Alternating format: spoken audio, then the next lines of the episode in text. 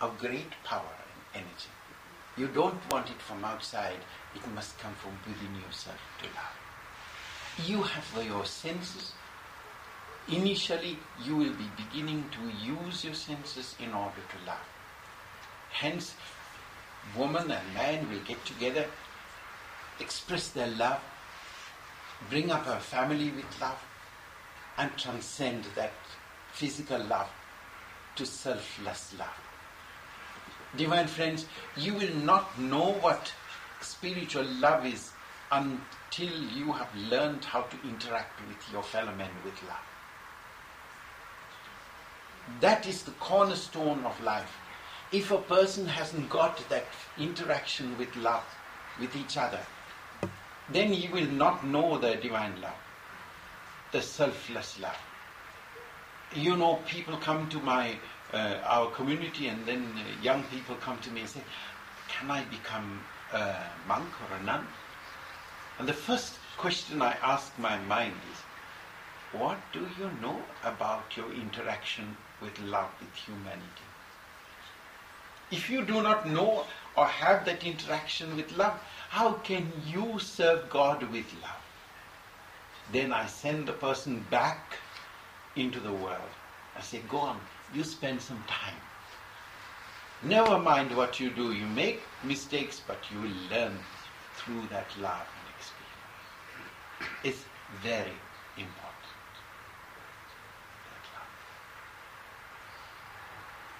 Hans. Yes, uh, you told us to discriminate and to look for the things valuable. What are things valuable for us? That which will enable you to distinguish the Paramatma in you. Now, till you grow up as a young man, you are literally crawling on the ground, trying to evolve to stand, and then grow up.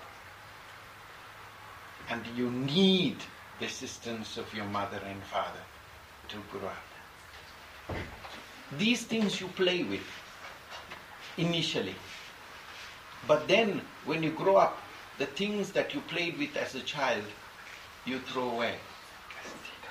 And what matters then as you advance spiritually, all the things that other people are attached to, you will soon push them away. They're not for me. What satisfies me? Why are you here? Why are you feeling um, within yourself the sense of satisfaction to come and have this uh, interaction with me. Why?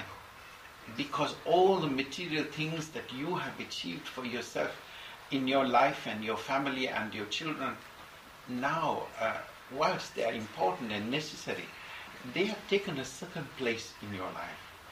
And what matters to you most is that you want something worthwhile because you know the impermanence of life.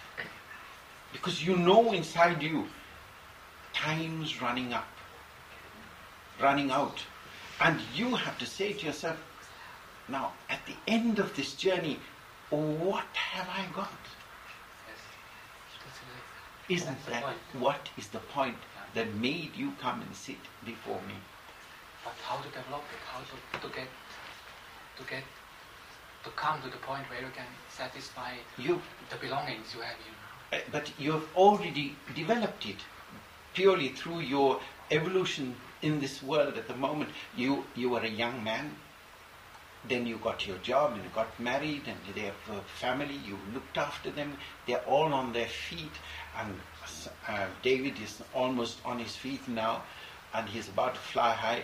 Uh, all of these things teach you an element of detachment, of fulfillment. You're fulfilled inside you, mm-hmm. watching your little chicks having flown out of the nest. And once you're flown out of the nest, this is the true moment when the person says, I have time now mm-hmm. to think. I have time to consider the things that really matter because I know full well none of these things that surround me in my life I can take when I go.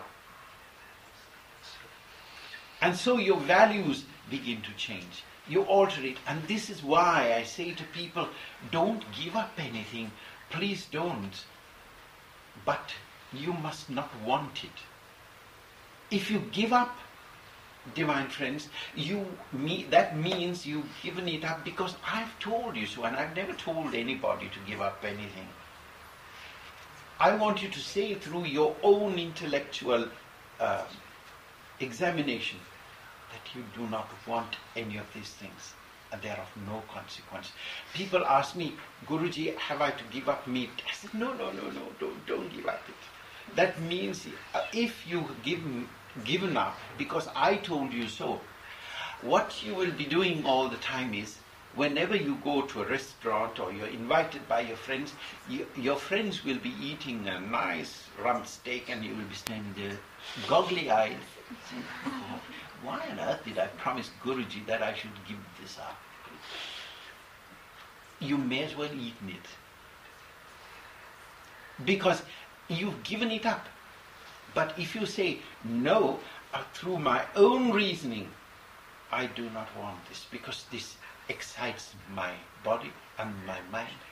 This brings out my aggression, and I have no control of my senses.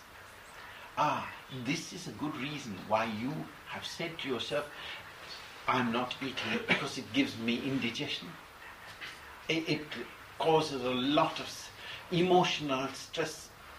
I want you to use your mind, not to tranquilize your mind. I want you to reason within yourself. And that's vital. Giving up is easy in words.